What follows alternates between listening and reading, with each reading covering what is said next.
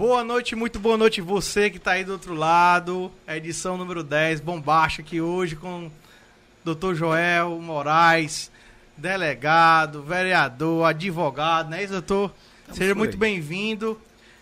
E daqui a pouco a gente vai ter um papo fortíssimo aqui hoje com ele, conhecer um pouco mais dessa personalidade, muito querida aqui na nossa região. E é uma satisfação enorme a gente estar aqui hoje em comemoração também a décima edição do Fuga Podcast, uma coisa que começou com uma brincadeira de amigos aqui, com ideias que as pessoas iam colocando na nossa cabeça, então a gente é, se sente no dever de comemorar, né? Assim, de, a gente chamou até os nossos colegas para vir tocar umas músicas aqui hoje, para a gente poder é, deixar esse dia memorável também nas nossas mentes. É, agradecer a especial aqui também, ó, Berg Tavares, mais uma noite aqui com a gente, fazendo a mesa. Tamo junto. Amigo pra caramba aqui da gente, de todo mundo aqui. E vamos que vamos.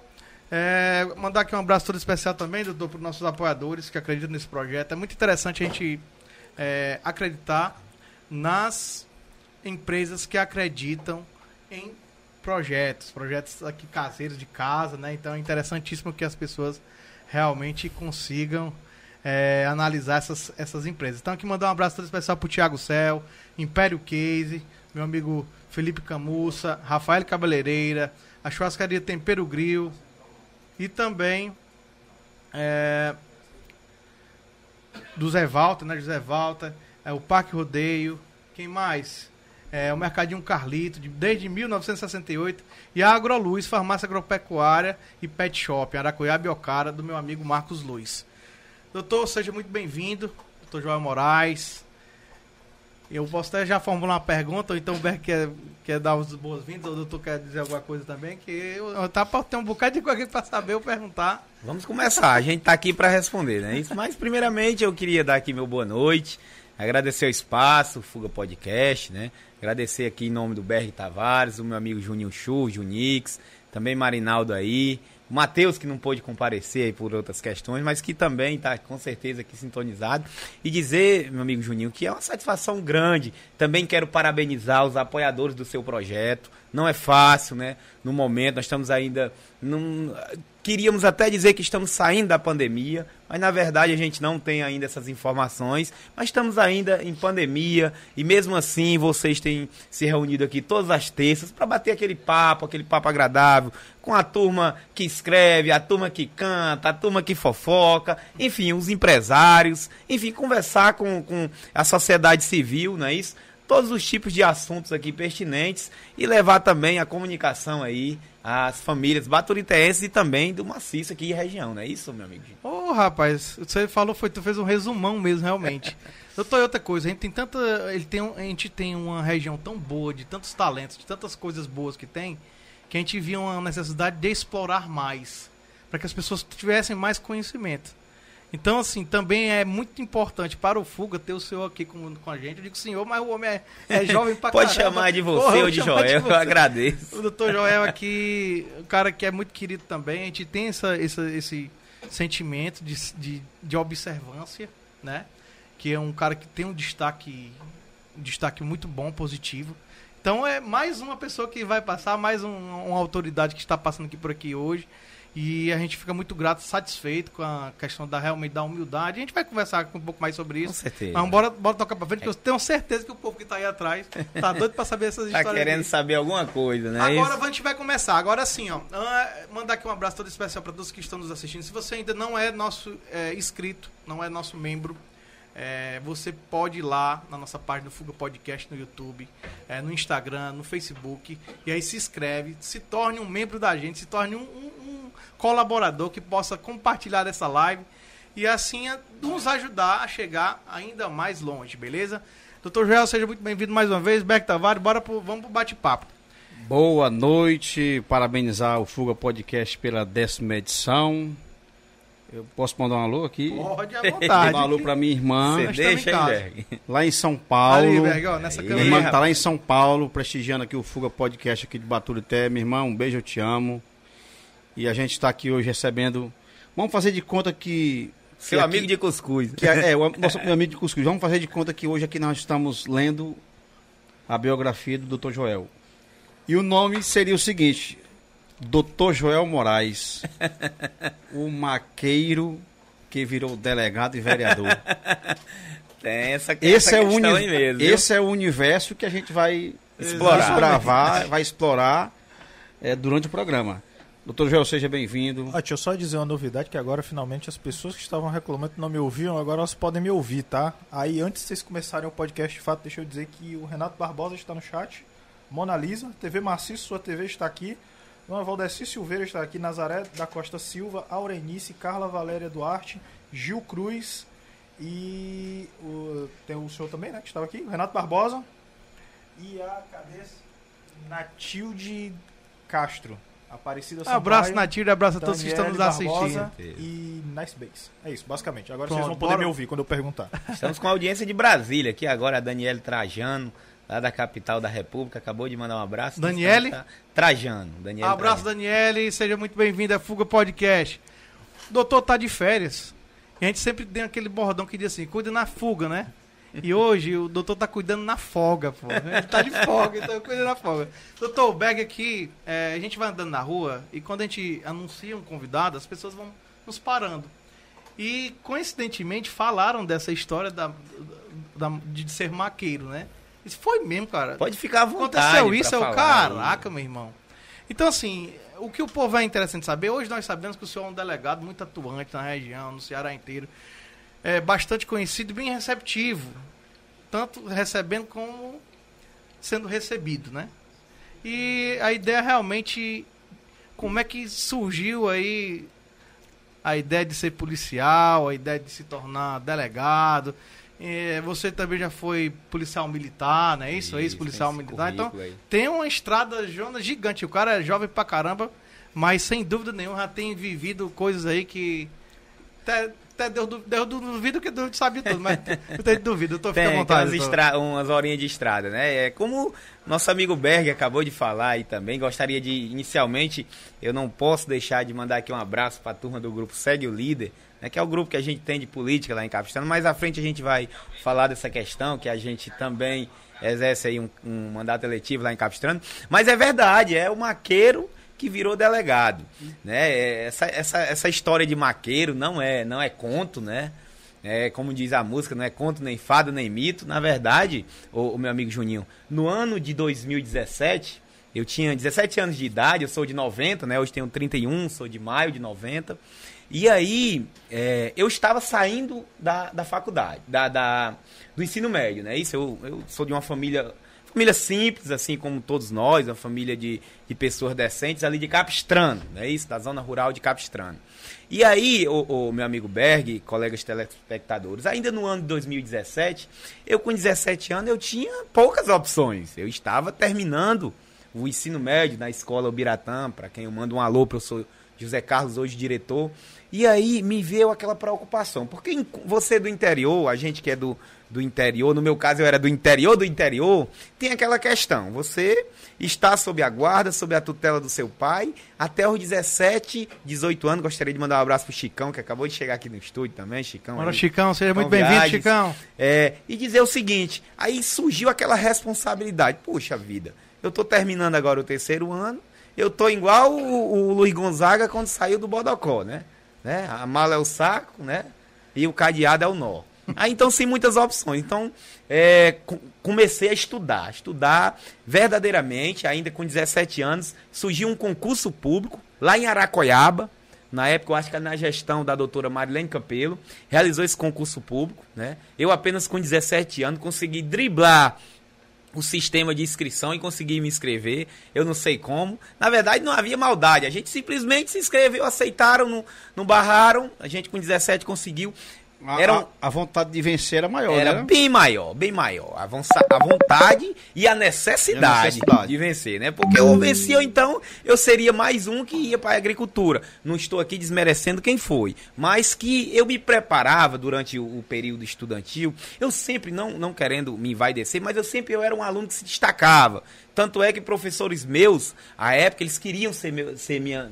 As professoras queriam ser minha madrinha naquele, naquela quarta série, na oitava. É, a minha saudosa professora Cláudia Matos foi ser minha madrinha de terceiro ano. Então, aí, para voltar a essa questão, consegui me inscrever nesse concurso público para o cargo de agente administrativo. Eram três vagas. Realizei a prova, fui o primeiro colocado. Eu tinha 17 anos, né? Eu me lembro que o concurso foi ainda realizado em meados de abril, né? Abril, entre, entre março e abril de 2008. Eu completava 18 só em, em maio, né? Aí passou no concurso e foi mandado pra casa. Passei no concurso, aí fui tomar posse, fui convocado, né? Convocaram rapidamente, eram apenas três vagas. Aí eu fui tomar posse na época. Aí o secretário olhou assim pra mim. Meu filho, me diga uma coisa, você tem quantos anos? Maguinho. Magrinho, cabeçudo, cabelão. Eu sempre gostei do cabelo comprido, cabelo liso, né? Cabelo ao vento, né? O, o Tony Lopes, como dizia o Belchior. Então, o que é que acontece? Aí ele perguntou, qual é que é a sua idade, meu filho? Disse, não, eu tenho 17. Você tem 17 anos? Não, pois você não pode tomar posse aqui, não.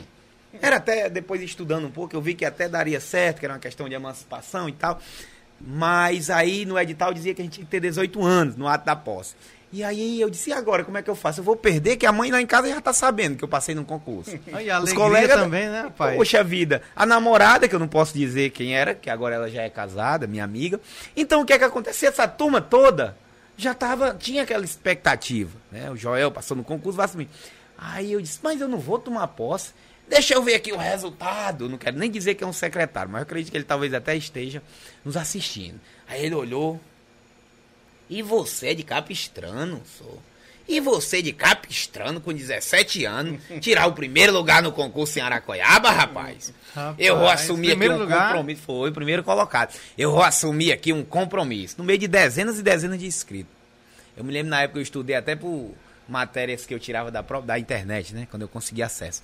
E aí ele disse: vá pra casa. Quando você completar a idade, você vem e toma posse.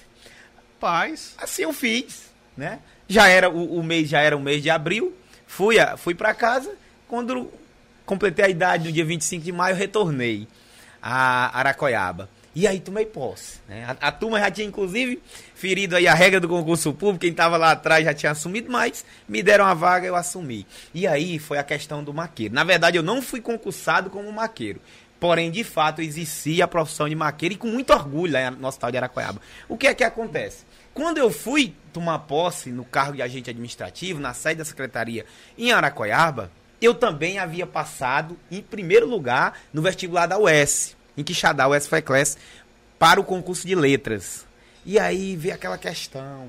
A, a mãe queria que eu fosse para a faculdade, o meu pai queria que eu fosse para a faculdade, meus irmãos lá atrás já haviam tentado vestibular e não haviam conseguido a aprovação na UES, que era tão sonhado. Na época, grande homem, não existia ainda a Unilab. Né? Dizia o sonho de todo aluno do- da região do Maciço, né? uns mais abastados, né? iam para Fortaleza. E outros era a velha, o curso de licenciatura ali da FECLES, no Sertão Central, né, Juninho? Que era na batalha mesmo, luta. Na luta Tora, a gente ia em ônibus aí. Eu achei interessante, eu não achei que eu não queria interromper, né? Mas assim, um som de, todo, de todas as pessoas, pelo menos a, a grande parte que a gente acredita, é de ser um cara concursado público, né?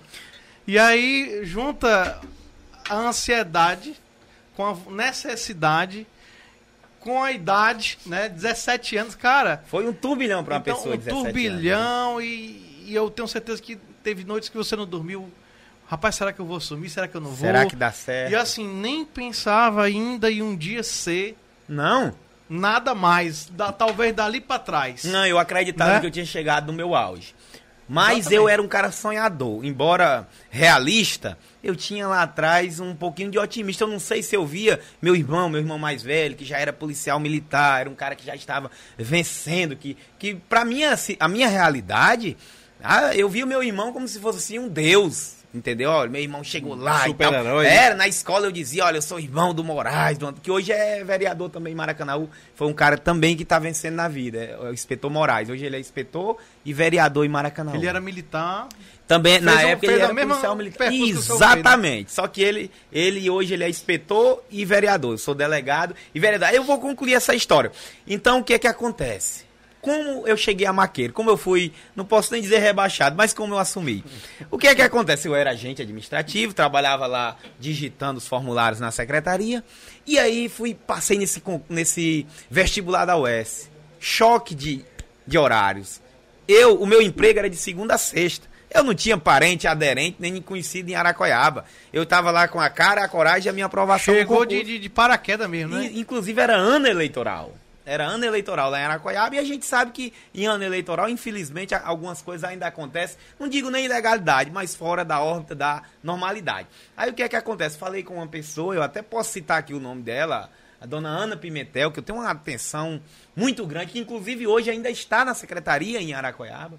Expliquei a situação, olha, é, eu, eu infelizmente eu vou ter que pedir exoneração. Mas como era que eu ia pedir exoneração? Eu tinha comprado a minha, a minha, Titan 150.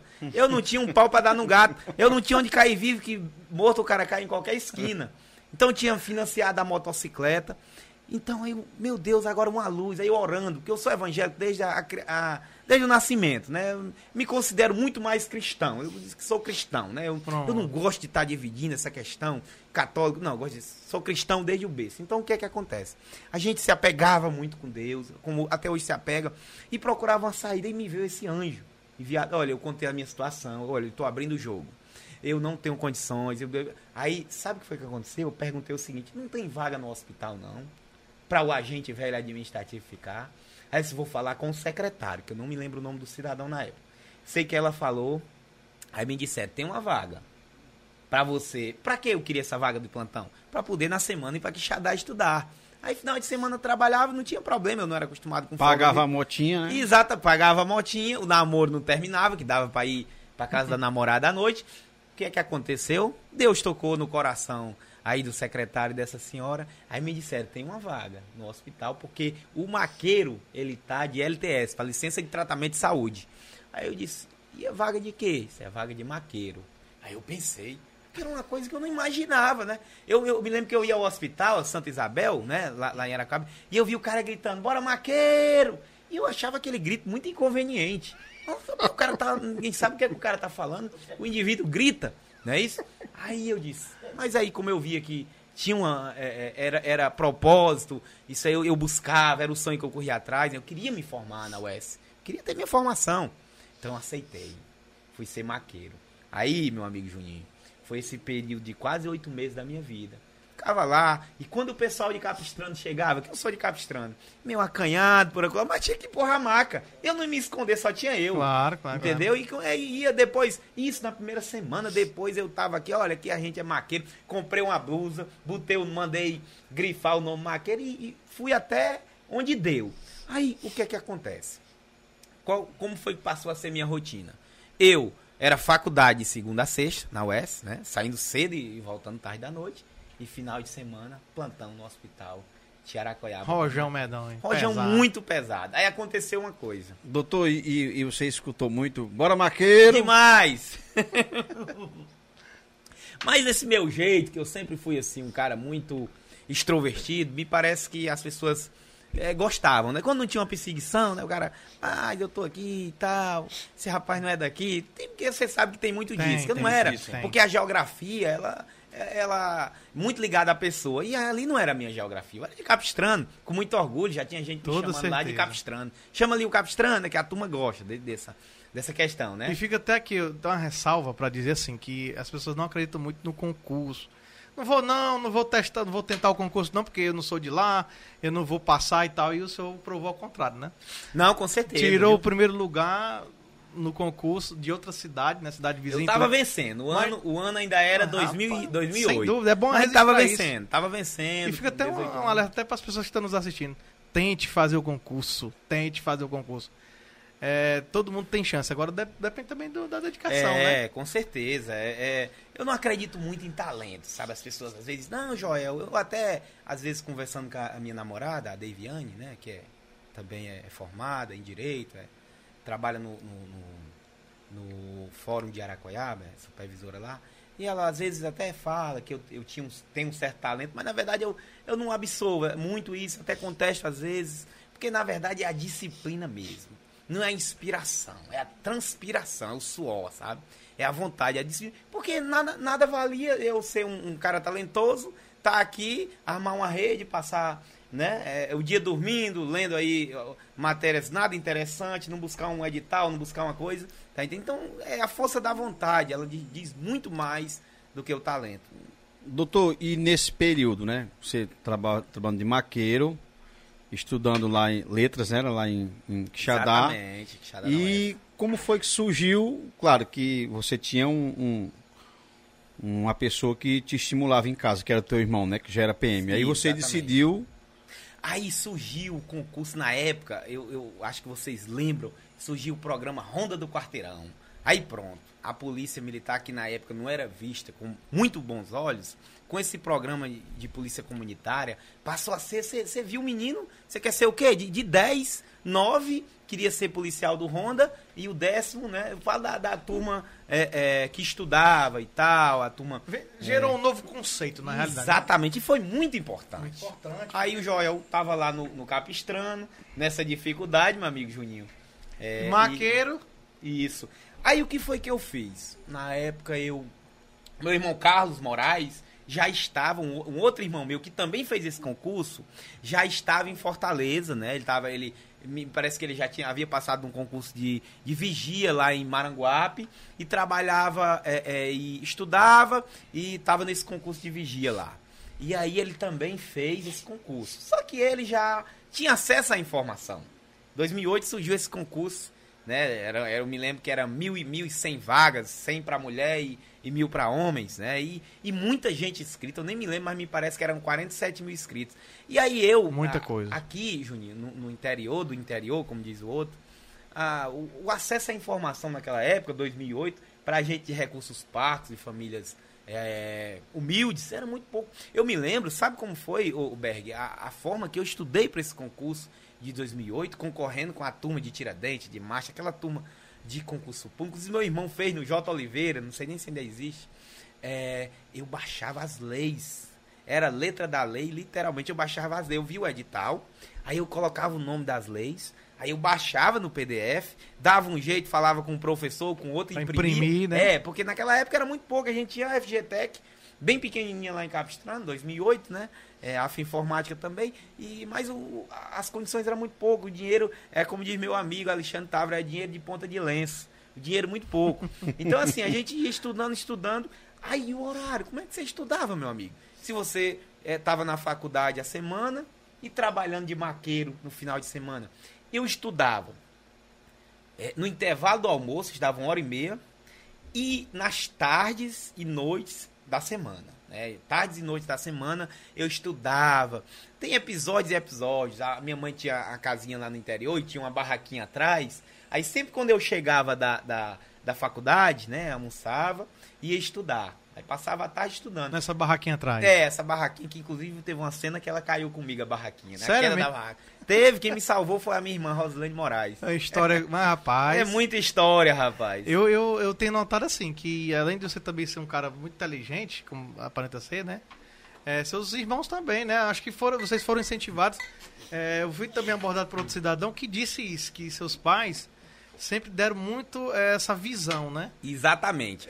E, e não é comum eles terem, por ser do interior, assim, como é que. É assim, Também- meu pai é pouco alfabetizado, né? Porque assim, ó, você calculando bem, ele tem. Ele mandou até a lista é, dos irmãos, né? São tem o quê? três policiais, É, comigo são cinco. né? Cinco policiais? policiais civis, né? tudo na área, na área da. Na, Da- de concurso, Ah, né? na área de público. concurso e para passar não é fácil.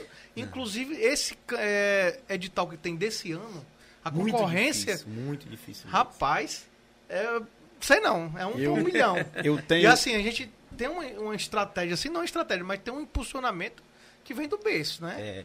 Aí e assim, vale a pena até viu? dizer como é que, que isso também. Como, Como é que eu, eu tenho, eu, vai falar. eu tenho três, eu tenho dois primos, inclusive são dois grandes amigos do Joel, meus amigos, o Joel, o Joel e, o, nosso e o- e o que eu Berguinho, chamo de Soares, né? que é o Berg Soares. Hum.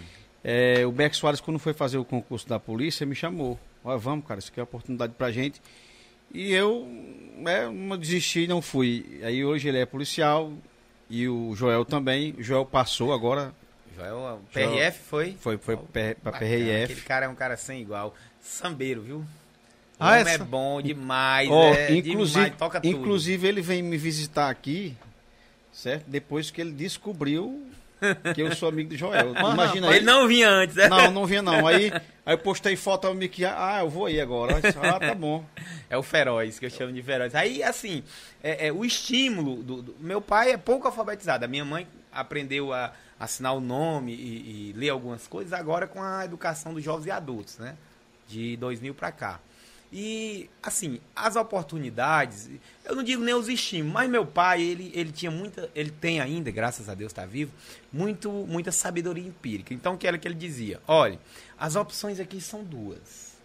Ou você vai para para a escola, ou então nós temos ali um roçado de, de mato para limpar. Aí, assim, eu até queria ficar em casa, se fosse para brincar, para ir para açude, mas para limpar Trabalhar, garoto. Não é. que eu não fizesse isso no período que eu não estivesse estudando. Estudava tarde, eu, eu convivi a vida, a infância toda assim. Né? E que eu, inclusive, não é que eu, o trabalho infantil, não era o trabalho infantil, era a sobrevivência familiar. Sobrevivência, É, era uma, uma maneira de sobreviver. A gente, e, e a gente tinha é, a vida infanto-juvenil muito, como é que eu posso dizer?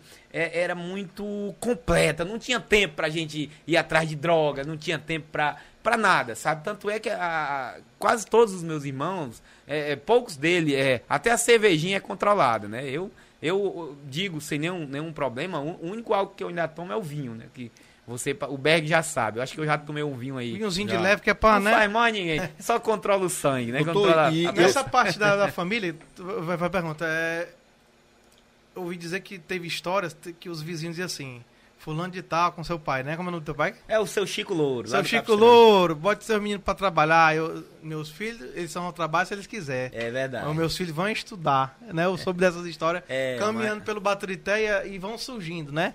Quando, como eu tava falando, tem os convidados, os convidados, as pessoas vão abordando. Perguntei ele isso aqui, que essa história eu tô sabendo. Ele pergunta. Sabe? Interessante, viu, Berg? É, é, é uma das. É assim, o meu pai é um. É um, um- meu cético, é aquele, aqueles cidadão da roça, a mãe também muito calada, muito tímida. Mas eu me recordo que as grandes alegrias da vida deles são nossas aprovações, é o sucesso, é qualquer coisa. Se a gente, se um nosso lá de casa comprar um carro, uma moto, passar num concurso, arranjar uma namorada, uma coisa assim, a- a- pare- me parece que ele, ele doa a alegria dele para viver a nossa alegria. Entendeu? É verdade, pai é pai, é né, mano? questão. Nós somos pais também, Meu né? A filho, gente- filho. Com certeza ele é um homem realizado. É, o doutor falou certo aí, a gente que eu já, já eu vim do interior também, o serviço mais maneiro no, no, no, no sertão é, é você buscar água no açude. É verdade. Né? Quem tá mandando um abraço aí é o Zé Valdo, viu? Do, do Tempero Ô, Zé Valdo, parceirão aqui, é. patrocinador. Pa- Vamos o colocar Zé aqui Valdo a é- propaganda dele O aqui. Zé Valdo é, é sócio daqui do Fuga Podcast. Rapaz, o homem é fera, viu? Tem uma abraço, Zé Valdo. também com a Aratuba e com Deixa o eu só Zé aproveitar o ensejo, que eu estava esperando a oportunidade. Agora que eu estou de microfone, né? A Cristiana da Cruz Santos está aqui no chat, tá? O Neto está aqui, tá bom? A, a Helenice Lima disse que era de Capistrano e está, está ali ouvindo o nosso vereador, tá? Estou aqui falando.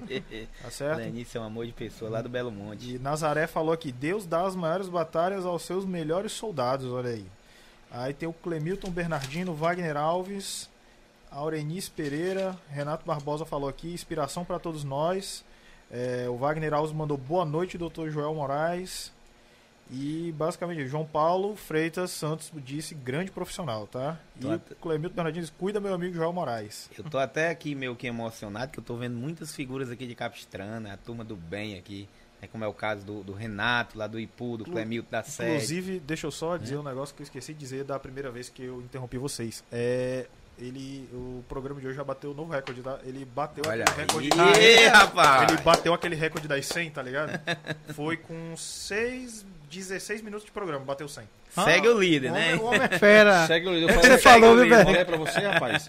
Rapaz, Doutor, aí você ingressou na PM, Foi, eu consegui a aprovação, né, em 2000, 2008, né, e, e a partir daí eu peguei e fiz como o Belchior, né, Belchior fez na- naquela notícia das terras civilizadas, né, foi embora, né, agora é vencer na vida com bilhete só de ida da fazenda pro mundão, na verdade não era fazenda, do terreninho do meu pai pro mundão, aí peregrinei lá na capital, na capital cearense, né, eu, eu é, vivi lá com o irmão, Lá a gente, você sabe como é na cidade grande, né? Isso a gente, lá a gente viveu de alugado, viveu de favor, morou com irmão, morou com tia.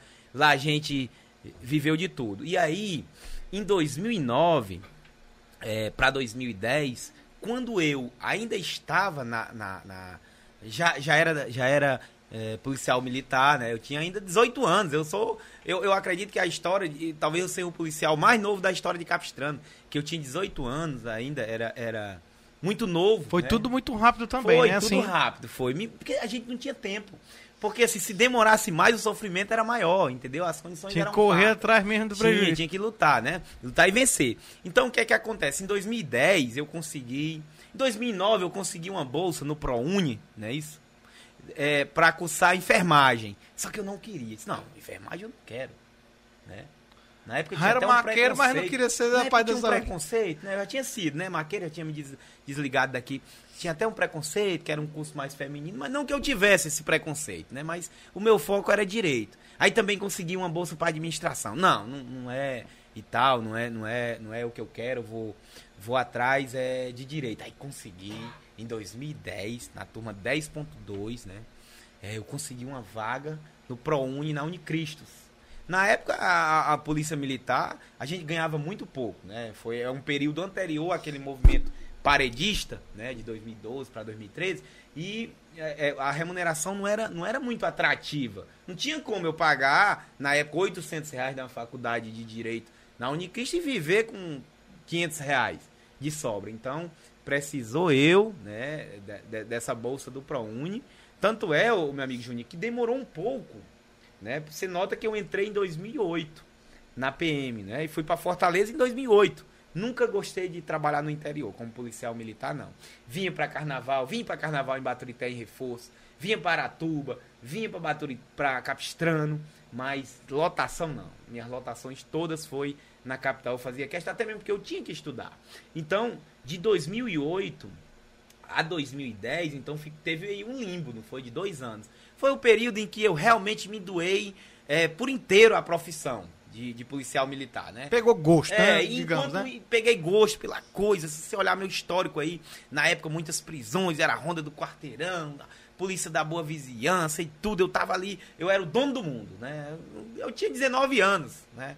Não tinha 19 anos e não tinha, um, como diz o outro, não tinha um pinto com fastidio para dar xerém. E o que é que acontece?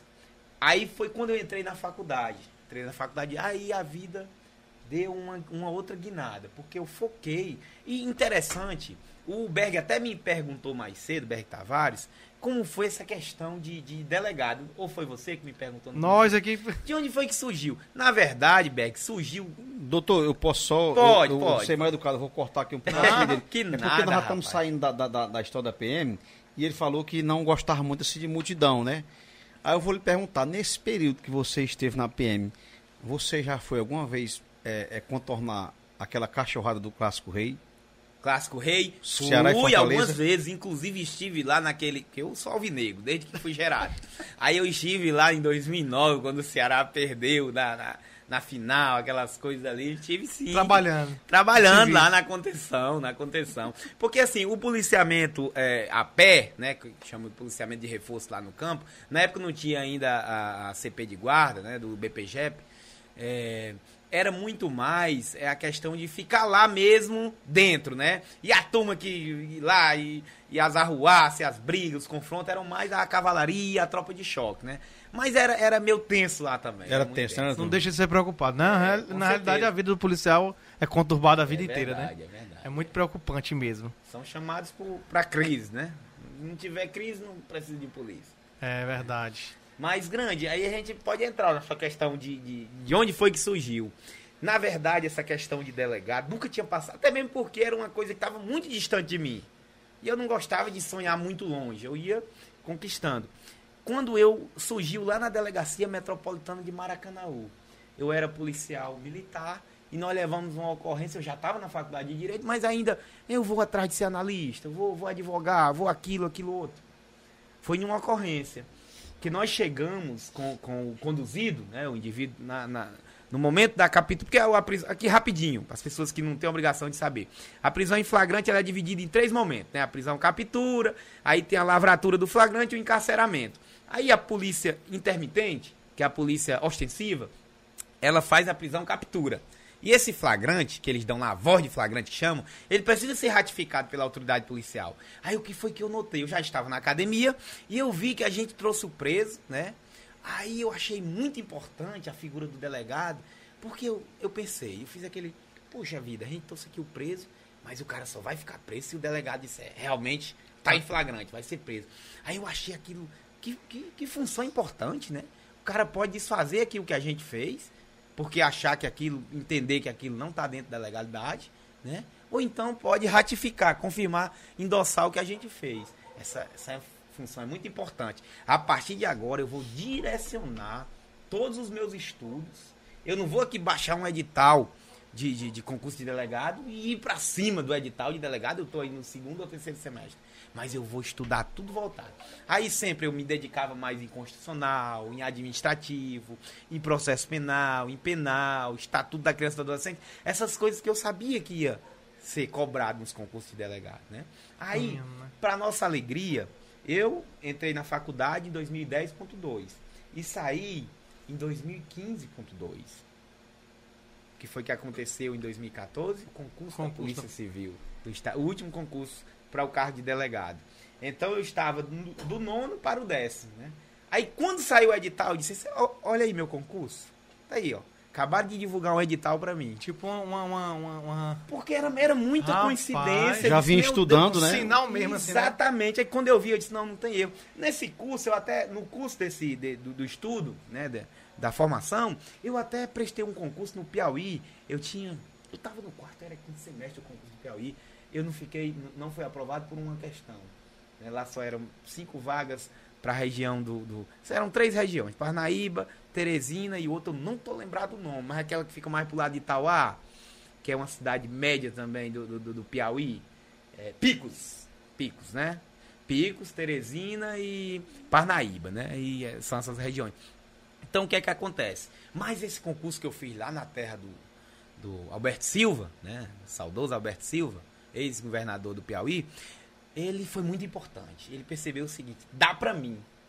Aí eu colhi esse dá pra mim, né, desse concurso de delegado lá, que eu nem deveria ser aprovado, porque eu ainda estava na faculdade, e trouxe para 2015 aqui, 14, 15. Mas sapecou, não. Não, aí, aí quando eu vi, a- aí foi uma coisa assim, que eu posso até dizer que foi, como diz o Zé Ramalho, foi espiritual. Né? Foi uma coisa que tinha que ser, eram, eram, eram 159 vagas, eram é, é, 17 mil e um inscritos. Aí era, foi um diálogo com, com o concurso, as coisas deu, deu certo em tudo. Nós não ficamos, não ficamos reprovados em nada. Foi uma coisa mesmo que. E foi num período muito difícil, porque nasceu Salomão, que é meu filho, né? Primeiro. Nasceu Sal... Isso, primeiro e único. Nasceu Salomão, né? Até agora, né? Até, agora, porque a firma não tá fechada. Ó, aí nasceu Salomão, aí lá vem a OAB pra fazer. Até, até fiz, foi aprovado. Que Aí também lá é um vem- teste muito difícil. né? muito parabéns para todo mundo que passa nessa OAB. Essa OAB é um concurso e é um concurso extremamente difícil. Parabéns aí para todos os advogados. E também para os futuros, né, Tony?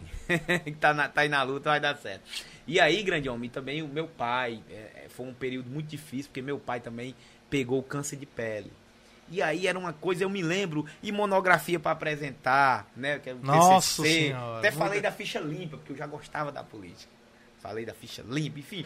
Aí, enfim, acabou que tudo deu certo, né? E nós superamos. Eu até digo, né, que o ano de 78, de 68 é o ano que não terminou para muita gente. E o ano de 2015, para mim, é o ano que não terminou. né? Hum. Aí a gente conseguiu a aprovação, né, o Juninho? E a partir daí conseguimos algumas votações. Aí depois de mais de 10 anos, né, fora, estudando e, e polícia, aí voltei para o maciço de Baturité. Voltou pra cá. né? 2016. Aí a partir daqui eu acho que a gente já já consegue, né, ter aí mais ou, mais ou menos uma O, o doutor, ideia. o, doutor falou, é, o doutor falou uma coisa interessante. Quando ele entrou na faculdade de Direito, é como se ele tivesse também voltado para o, o mundo novamente, né? Tinha o, o lado do policial militar, que recém-chegado, né? Com gás total e tudo. Ainda muito jovem, né? 18, 19 anos. Não, sim, E aí, quando ele vai para a sala de aula, ele, de um certo modo, ganha mais conhecimento. É o que eu sempre digo para as pessoas. Eu, eu também, eu, eu tenho, o meu curso é pedagogia. excelente Se, se as pessoas sentassem um mês dentro de uma faculdade, seja lá qual for, onde for, é, não tem precedente do tamanho de conhecimento que você ganha Não, dentro é de um muito, mês. é. Então, assim, abriu as portas também, novamente, né? Não, com voltou certeza. para casa, voltou para estudar Então abriu-se mais leque, abriu mais oportunidades. E hoje. A Né? gente tá aí na luta, Tá na né, luta. grande homem? E Do- com- já fui. Aí, Doutor. homem, logo quando eu tomei posse, é, me mandaram pra terra, sabe de quem? De Fagner. Oroz, Fui Oroz de delegado lá em açúcar. Oroz, em 2016, em. é, acredito que 2 ou 3 de setembro de 2016, chegou eu lá em Oroz. Só tinha duas ideias sobre a Oroz. Primeiro que é a terra de Fagner. E segundo que tinha um grande açude.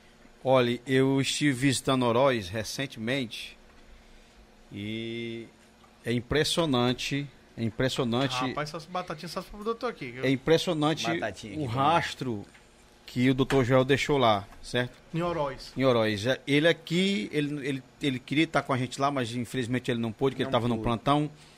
E ele indicou, ó, vai lá no bar do, do, do Dó. Nosso amigo Dó. E aí a gente foi lá e, rapaz, o Dr. Joel indicou que a gente viesse aqui comer o, o Coração de boi. coração de boi. rapaz, eu- aí o doutor Joel, ah, rapaz, ele faz falta demais aqui, aquele negócio todo. Rapaz, a gente passou lá um- um- a noite quase toda. O homem não queria cobrar nem a conta. Não, Bem recebido é, demais. viu? Não, quanto é não, rapaz. Eu, é, é, vocês são amigos do doutor Joel, eu não posso cobrar nada Vou de vocês, não. contar uma do Dó aqui pra... Aí, não, que é isso, rapaz, cobre. Aí, com muita insistência, ele disse, pois eu vou dar um desconto aí de 20% pra você. Salve, amigos dele." Dó, salve, Dó. Grande Dó, grande tricolor. Eu vou, te, eu vou te dizer uma coisa, viu? O, eu nunca comi um, um coração, de, boi, tão, gostoso como eu comi em Oroz. Saudade, dá Rapaz, saudade de eu Oroz. conheci dá esse negócio aí, viu? Saudade de Oroz, lá, você, devia ter Ó, ido na balsa rapidão, da Milândia, deixa eu, só, deixa eu só falar, interromper. Primeiro de tudo que tem o lancezinho lá do recorde lá, né, que eu falei. Agora a gente tá com recorde de visualização simultânea, tá? Espectador simultâneo. Só pra avisar. É, outra coisa, é, o seu Walter está aqui. Dona Maria Nilda Rufino falou um bom nome para as próximas eleições. João Paulo falou show, muito obrigado. Ah, antes que eu me esqueça, o Diego, que é lá do Putiu, tá? Ele falou que uma vez já deu um trato no cabelo do seu jornalista. Foi? Rapaz, o homem é, o homem é cruel mesmo, é, É, um ídolo, exatamente. né? Eu acho que ele tá vendo aqui o cabelo, ele tá doido pra dar outro. E a Maria Nilda que ele falou aí é minha mãe, eu tenho quase Ah, certeza que é minha mãe. Uma mãe, um Salve, abraço. Maria. Ah, deixa Que- eu falar outra coisa, rapidão. O Jean Gardel falou que os agentes de anemia somos fãs do trabalho do Dr. Joel. Daqui a pouco a gente vai, eu vou contar uma história dos agentes de É, anemia. o É. falou que tá lá no amigo Jailson e ligado aqui no Fuga, tá? Na hora. Sejam todos bem-vindos, Jean, Demar, minha mãe, todos que estão aí nos assistindo aqui. Turma tá assistindo. O homem é fora, o homem é fera, viu? Bem que, bem que o Beck falou, rapaz, o homem É. vai bater recordes. Aí a Ganhou. gente, a gente esteve em Oroz e a gente viu o, a marca que o Dr. Joel deixou, Deixou, lá. né? Primeira cidade a trabalhar é, empossado como delegado, Oroz. Exatamente. Marcado pro resto da vida. Não, com certeza. Não marcado pelas amizades, marcado pelo trabalho, pela conquista. Foi, não foi uma estadia, foi uma verdadeira peregrinação lá em Oroz. Doutor, é uma transição meio complicada também. É militar para civil tem muita coisa diferente, né? É, a gente teve que. A academia ajudou muito, né? O- os estudos universitários ajudaram, a academia ajudou, os livros ajudaram, mas nada melhor do que a prática. Prática né? que é cruel, A né? prática é demais, porque assim, como policial militar, eu fazia muito. Mas assim, como delegado, eu me vi saindo. eu, eu consegui exoneração na PM a pedido em a- julho para agosto. Né? Julho para agosto. Em setembro eu já estava atendendo as pessoas. Assumindo, né? Estava recebendo os colegas. E ainda com aquela. E ainda com Né, aquela. tremendo na base, sim, né? Porque- Sim, ainda meio que inseguro. Mas aí a gente conseguiu, com muita boa vontade, e conseguindo eh, lidar né, no dia a dia da, da atividade enquanto autoridade policial. Aí me veio um convite. Baturité. aí é aqui que eu chego em 2016. Na época o delegado geral era o doutor Andrade Júnior. Me fez o convite para vir assumir aqui a delegacia regional de Baturité. Eu já tinha recebido o título de cidadania oroense, tava lá já me firmando bem em Oroz. Até uma paquera eu arranjei em Oroz, que hoje é uma, uma amiga minha, né? É, a gente tem que falar de tudo, né? aí fica a gente chateada aí. Rapaz, não esqueça de ninguém, não. Se esquecer, tá ferrado. Aí depois de Oroz, você.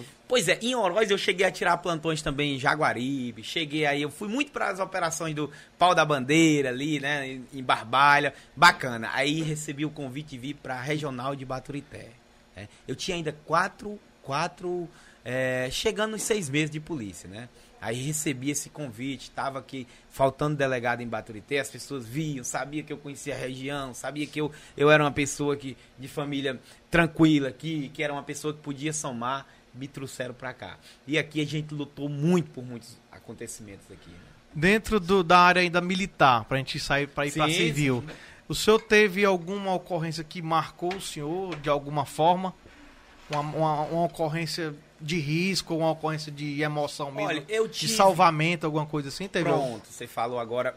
Eu tive muitas ocorrências enquanto policial militar. Mais uma, né? Uma, ela me chamou mais atenção. Né? Me chamou mais atenção. Foi o resgate que nós fizemos. Eu acredito que foi, na época foi televisionado. É, o resgate que nós fizemos de uma criança que estava em situação de abandono. Aquilo cho... comoveu a gente, a gente chorou, o câmera chorou, chorou a menina do conselho, chorou todo mundo, né? A gente conseguiu, né? A, a menina estava, era um rapazinho, estava na rua, criança, é, pedindo esmola. A gente conseguiu, acionou o conselho, levamos até a família, da família, uma rede de proteção, viu que a família não tinha condição. Enfim, nós demos, fizemos o, os encaminhamentos e a gente cedeu entrevista, a gente recebeu elogio, enfim, foi uma, uma, uma questão mesmo. Porque aqui, de prisões, a gente, se você olhar a minha ficha, eu devo ter aí 200 para 300 prisões. Tem várias, de tráfico, de, de morte, de homicídio, de troca de tiro. Graças a Deus, nunca derramei sangue inocente. Mas essa questão aí ficou em mim como o sol no quintal. Foi algo que realmente. Que o senhor resgatou a criança? Exatamente. Era eu... numa casa? Numa casa? Ela estava em situação de abandono, pedindo esmola no trânsito. Uma criança mesmo Criança, sem... criança de 9 para 10 anos, sozinha. Mas na, vocês na perceberam, doutor? Foi? A gente recebeu uma denúncia inicialmente que tinha uma criança que estava em situação de abandono na rua, pessoas achavam que estava perdido, né? A gente foi, é, chegamos ao local, identificamos que a criança não era dali, que tinha sido posta ali por alguém, tinha alguém utilizando aquela criança. A gente identificou os familiares dela, né? A gente percebeu que tinha, tinha deficientes, pessoas com discernimento mental reduzido na, na família daquela criança, situação também de drogadição. Enfim, aí acionamos o conselho, o conselho tutelar na época de Fortaleza, fez o resgate dessa criança. Né? E colocou em uma. E aí ficou marcado, né? Não, essa, essa Vai para casa lembrando, vai e fica pensando, meu Deus. Essa parte. A gente aí. nota assim que o senhor coloca muita emoção, tanto demonstrado dentro da Polícia Militar, como também vindo para é, a Polícia Civil. Né? E como o senhor mesmo falou, o delegado tem uma função muito importante. Foi o que o senhor notou em uma das ocorrências que o senhor era policial é militar verdade. e sentiu aquela Primeiro paz, contato, é, né? E assim, é, é um, um, uma posição dificílima, porque depende, deve, é, é, diz para onde outras pessoas têm que ir. Eu não estou é falando se fosse, naturalmente assim, um canal, né, Juninho, entre a sociedade, né, e a entrada do processo. E que os erros, e que os erros têm que ser mínimos É, possíveis, né? Inclusive, vou até citar aqui uma das situações que aconteceu aqui em Mulugu, agora poucos é. dias, há poucos tem um mês atrás, eu acredito, onde Exatamente. teve um, um rapaz que foi acusado, né, da mãe Pois e é, tal. ali, pelo que eu, eu, eu acompanhei muito pouco a imprensa, eu não estava à frente daquele caso, é foi um caso de Mungu, né? Tramitou lá pela. pela Só uma coisa, quando o senhor pega Regional Baturité, ela representa as cidades vizinhas? Tem alguma diferença da delegacia de Aracuiaba, delegacia regional de Baturité? Ou, ou, ou cada um é cada um? É que- assim, a questão regional de Baturité não quer dizer que a autoridade policial daqui vai é, presidir inquéritos, investigações em Capistrano, Mulungu, Aratuba, não. É uma questão de coordenação, uma questão muito mais administrativa. Por quê? Ela, é, o maciço ele é dividido em várias delegacias. Nós temos a delegacia de Guaramiranga, que só de Guaramiranga não tem nada, é responsável por Guaramiranga, Mulugu, Pacoti e Aratuba. Nós temos a delegacia de Aracoiaba, que não é só Aracoiaba, é Aracoiaba, Capistrano e Itapiúna. Nós temos a delegacia de Redenção, que é das duas irmãs, Redenção e Acarape. Nós temos a delegacia de Barreira, que fica só com Barreira. Temos também a delegacia de Ocara, que fica. Então é uma questão. Se houver um crime, um, um furto lá em, é, vamos colocar aqui em Acarape, é regional de Baturité, porque tá. Não, lá é a delegacia de redenção, mas os delegados municipais, numa linha hierárquica, eles estão subordinados imediatamente à delegacia regional. E por que a importância? Ah, então a regional não. Aí por que a importância? Porque além de ser a delegacia regional, Baturité é o polo plantonista. Então, 24 horas, de, né? A partir de 18 horas, toda e qualquer ocorrência no maciço vem para Baturité. Teve um achado de cadáver lá na Curupira. Curupira é um distrito de Ocara, né? Ou então lá no Gado dos Rodrigues, ou no Gado dos Ferros, na Palmaça. Ou então lá nos Fernandes, lá no Canoés, ali na Aratuba. Então são questões que estão ligadas à regional de Baturité, entendeu? E- Mais que no próximo dia útil, útil seguirão para suas respectivas delegacias. Tô entendendo. E, e essas- esses problemas, esses crimes, né, essa- essas chacinas acontecem mais durante a noite. É por isso que a gente vê muito assim, né? Tipo assim, doutor Joel em evidência, né? É, chacina que aconteceu lá, lá na Palmácia. Que aí a, a- a- é por Aí isso, é devido um- a isso. Foi um verdadeiro, uma verdadeira. Eu estive coordenando aquela, aquela situação ali, ao lado do delegado Ciro, de outros colegas, da, Ciro- Ciro Lacerda da DHPP. E realmente foi uma ação. Pra você ter ideia aqui, só para abrir uma aspa rapidinho, nós chegamos naquele local de crime por volta de 10 ou por volta de 10 ou 11 horas do dia, né? E o que foi que a gente encontrou lá? Várias televisões, canais de televisões, Inclusive tem uma foto histórica minha com vários microfones dando, dando entrevista, né? E encontramos cinco cadáveres no chão. Nossa amarrados, a grande maioria, não é isso? O que é que acontece? Aí começamos a investigação. Começamos, começamos. Formação, população. E, e fulano passou pra cá e não era pra ter passado. Enfim, enfim. Aí caímos em campo. Em menos de duas horas a gente já tinha recolhido dois. Cara, não, foi eu mesmo, eu e tal. Recolhemos uma mulher também. Bora, recebemos informação que no Bom Jardim o cara já tinha fugido. Só sei que terminou nós com quatro.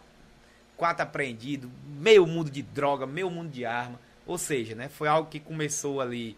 Chegamos, a gente chegou. Quando eu cheguei, eu olhei com a visão cética e dizia: será que vai ser mais um problema que a polícia não vai resolver? Mas não foi. A gente caiu em campo, lutamos e realmente né, não trouxe de volta aí aquelas vidas, mas houve Doutor, a responsabilização é, assim, dos infratores. É impressão minha, certo? Ou o governo do estado, eu acho que não só aqui, eu acho que no Brasil inteiro, eles investem muito mais na polícia militar. É, eu acho que, assim, tipo assim, pelo que a gente vê, né, no- no- nos, nos telejornais, é, nos anúncios, é um, um- eu acho que é uma maneira errada, porque a polícia que soluciona os problemas é a civil. Então, eu, eu acho que se investe mais na militar do que na civil. E onde era para se investir mais na, na civil. É, tem tem esse- essa crítica, essa crítica ela é feita. Aqui, aqui no Ceará, nós temos uma polícia militar muito gigante, muito grande, né? A polícia civil que é reduzida. E assim, tem essa crítica, tem quem faça. Agora, nos últimos anos, a gente tem visto que a polícia civil tem construído uma imagem, a polícia civil do Ceará tem avançado, você vê a delegacia, não aqui querendo reduzir demais, mas você vê a delegacia Draco, né? Que é das organizações criminosas. Agora há pouco fizeram uma prisão lá em, em Gramado, da rainha do tráfico, né? E, e chefes de facções por cima de chefe. Então, assim, tem avançado, né? Eu, eu acredito que isso também deva conta essa política de valorização da polícia judiciária, né? Tem a sua importância, a PM tem a importância importantíssima, porque agora se tiver um, um crime lá na rua, um roubo, vão ligar é pra PM, entendeu? Amanhã não, amanhã a Polícia Civil tem que cair em campo e investigar quem foi que roubou. Mas eu acredito que a Polícia Civil tem construído, pelo menos na cearense, que é, que é mais, tá mais tangível, a gente tem visto essa. que está melhorando essa questão da valorização. Doutor, vai haver um concurso né, da Polícia Civil. Na verdade, já teve a prova, já, né? Já, teve, a prova. aí. É, é, a dimensão, quantos inscritos para quantas vagas? Eu não tenho precisamente esses dados, até estava debatendo com a, com a Deviane, eu só sei que é, é o concurso mais concorrido da história da Polícia Civil. Né? Era o cargo de escrivães e inspetores, as pessoas até estavam dizendo que estava mais difícil do que a prova de juiz. E uma curiosidade minha, agora eu, uma curiosidade minha que eu, eu acho que muita gente não sabe. Doutor, quem é que dá os nomes para as grandes investigações? É, tipo, porque to- toda a, a- apreensão, Operação, toda né? operação Ah, tem um sim. nome, né? É uma- É uma questão, isso é- isso é uma questão. Não chega a ser uma questão muito formal, né? É, geralmente quem está à frente da, da operação. Vai eu batizar, mesmo, né? Eu Vai mesmo, batizar. nós, nós fizemos uma operação em, em, em- Baturité aqui, a gente. É, Montemó, a gente já, já batizou de Montemó. Eu mesmo já batizei, às vezes aceito a sugestão de um colega inspetor, às vezes um policial militar que está participando. Nós tivemos uma operação em, em Capistrano do- de um pessoal do UFC, que a gente chamou de Operação Rorian Grace, né, que é um dos fundadores né, do, do UFC. Geralmente é alguma coisa ligada, né? Alguma coisa ligada. Lá em Orói nós tivemos a Operação Fim da Linha, que culminou lá numa desarticulação de uma quadrilha, né? Associação para o tráfico. a turma. Por quê? Porque a droga vinha de Fortaleza para Oroz e era a última parada do homem. Então, sempre, se você notar, sempre tem alguma ligação com a atividade Uma, criminosa. uma recentemente aqui no Maciço foi, não sei se é, foi rouba sonhos ou Eu acho que, que foi em Ocara. Sonhos frustrados. sonhos frustrados. É, foi uma operação com, com relação a fraudes em contratos de compra e venda de motocicletas lá em, lá em Ocara, né? Inclusive envol- envolveu é, empresa com, com filial sede aqui em Baturité também. Problema não, não, não deixa de ter, né? Não, não deixa de Nunca ter, não. mais, né? Quanto mais gente no mundo, Falando mais dessa problema. parte, essa parte é, governamental nossa, é, nós ainda temos um serviço público não desejado, né? Nos últimos anos a gente tem visto uma reestruturação, mas nós que estamos dentro do sistema sabemos as falhas que existem, né? Muitas vezes por falta de políticas Com certeza. e muitas vezes também por falta de imperícia mesmo, de não saber, É. de não saber fazer as coisas acontecerem, eu, né? eu, Juninho, eu sou um dos defensores da valorização e também da otimização. É, eu, eu, eu, quando eu vejo um servidor público, não estou nem me referindo a qualquer órgão, não. É preguiçoso para mim eu adoeço. né? Eu acho que a gente tem rapaz. que trabalhar bem, tem que ganhar bem, mas também tem que trabalhar bem, porque a gente está a gente tá recebendo dinheiro público. Concordo Tem plenamente. que ter muita responsabilidade. E vocês não vão entrar no assunto da política local? Vamos entrar agora. Vamos entrar agora. Agora- Eu quero só te fazer. Agora, antes de, de- da gente entrar na, na, na política que a gente vai entrar agora, já já. Bomba, viu, menino? Daqui a pouco, né? Bomba é igual o, o Aristone diz, né? nosso, vai nosso ser amigo bomba. Marinaldo, não vai... Arinaldo Filho, é, manda aí um alô que o Eduardo mandou aqui pro, pro doutor aqui. Só lembrar o meu amigo Jefferson, viu? Que é o filho do Pirrola, taxista, né? Tá aqui assistindo também. Um abraço pra você, pro Pirrola, pra sua mãe aí, pra todos, viu, meu amigão? É, o Eduardo César tá aqui dizendo: Boa noite, meu amigo Juninho. Transmita abraço ao amigo Dr. Joel. Bela entrevista. Aí, é, o Padre né? Tá. É, O Demar Lopes tá falando que Juninho já estamos chegando aí, viu? É bem, Pode ele tá descendo as escadas aqui, quer ver? É, Bote fé no seu voto, Padre Haroldo. pois é. Aí o professor Eduardo Aleixo aqui falou: Parabéns, Dr. Joel, pelo seu trabalho. Parceria PC, P, PFOCL, uma sigla, acredito. Vem é, desvendando crimes que antes não seriam desvendados. Pois é, é, essa parte aqui que eu vou falar com o doutor não é nem parte de crime. Eu vou falar que é uma coisa que aconteceu comigo e com ele, né? É, eu vi uma, uma, uma reportagem vez na TV e que as pessoas. É, apreensão, apreensões de veículo, de som, né? E eu vi aquela, aquela coisa, os caras destruindo o som de, de carro e tal. Nem sei, se, eu- nem sei se você lembra disso. Vou lembrar. vou lembrar. Mas é, é, eu tive a, a ideia, né? Eu, eu fui. Eu estava como coordenador. Você e o, e o O Jean. Jean, foi? Eu estava como coordenador das endemias, né? E eu vi essa reportagem acontecendo. E eu bati na, naquela cabeça, oh meu Deus do céu, é uma pena medonha. Esses sons serem destruídos. E o carro passando por cima e destruindo tudo. Eu disse, rapaz, vamos falar com o doutor Joel pra ver o que, é que ele dá. Será que ele recebe a gente? E os órgãos aqui presentes. É, aí, aí a gente pensou naquela possibilidade desse som que foi aprendido servir de alguma forma é, para a população, né? Um retorno para a população. Na endemias. E, a e o retorno dessa, desse som, desse, desse aparelho, seria a divulgação, a informação para as comunidades, enfim, falar sobre dengue, falar sobre a- as campanhas e firmar uma parceria entre fórum mesmo, entre a delegacia, entre a prefeitura. pra que, Promotoria, po- é, promotoria e tudo. E eu, vamos bater na porta do, do Joel, será que ele recebe a gente? e é uma das suas características, né? Eu acho que é- essa sua formação lá de trás, né, de estudar atrás da, da casinha que caiu em cima, barraca. de passar também pelo maqueiro, de ser, de, de ser aprovado na primeira, é, em primeiro lugar, é uma construção. Não deixa de ser um batente que vai que vai sendo alcançado, né? E no meio disso tudo a humildade, né? A simplicidade, o cara que vem lá do Riacho do Padre, Riacho do Padre um. localidade, Riacho do Padre 1, localidade de Capistrano, para quem não conhece, né? Mandar até um abraço aqui para A turma lá, Padre. é- é- se torna um, um exemplo lá para a comunidade, não só para a comunidade, mas sim para para a cidade inteira, um exemplo, um- uma, É, se uma comunicação. perguntar o porquê que lá se chama Riacho do Padre 1, ele também Saberei sabe a dizer. história, viu? Ele sabe a história também. Ah, é? porque Sei, tem ligação com Baturité, viu? Mas não é bom nem, É, nem falar dessa a conversa, a história. conversa comprida, porque viu? envolve questões A conversa eclesiásticas. comprida, comprida. E assim, quando a gente bateu na porta do, do doutor, doutor, rapaz, eu tô tarefado. Ma- Mande os meninos entrar. E aí foram, fomos bem recebidos pra caramba lá. Ele deu as instruções, ainda disse o nome da doutora. Na hora, se ela autorizar, eu entrego esse som na hora, porque é uma coisa beneficia. Em vez de ser destruído, seria é, revertido em forma de serviço para a população. procuraram mesmo? Procuramos e, e temos o som, conseguimos É, o sei, som. sei, depois... Conseguimos o som, não foi o som desejado que a gente queria, mas a gente teve, a gente A conseguiu fazer, autorizou foi, autorizou. termo e E é uma história interessante, né? Bacana. Que, que se pudesse Vocês ser fizeram jurisprudência, na verdade. É, a gente questão, né? ficou, com, ficou com a caixa de som e tudo, e fica dando é, respostas também para, para o fórum, né? Sim. E é, é uma história que merece ser Nós contada. temos porque- aqui, Juninho, um judiciário, um Ministério Público também muito humano. Uma questão dessa, né? Você, você nota, um bem que deveria é, estar aí acabando o cupim, a traça, né? Que foi doado pela justiça. Foi né? Revestido, né? Revestido, né? Em questões, em ações públicas, né? Da, da, da endemias, que faz um trabalho aqui em Baturité inenarrável, né? Com certeza. Ó, deixa eu lhe perguntar aqui, que vai entrar na política agora. É, a construção, acredito que já foi feita. É, poucas pessoas talvez conhecia o Joel como policial militar, mas já conhecia como delegado. Né? Então a his- a história daí está traçada. Até aí tudo bem. É. Alguma. Aí.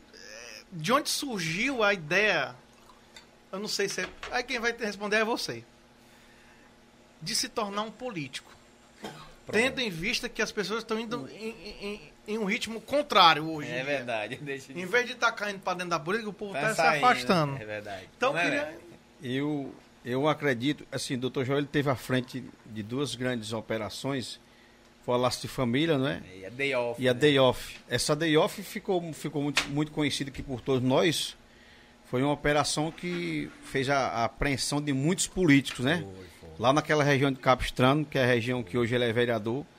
Eu acredito que, que essa operação fez com que ele Teve, criasse coragem e vontade de entrar na política, né? teve. Eu, eu estive à frente na parte policial. Na verdade, era, era, eram, foram duas operações é, do Ministério Público lá em Capistrano.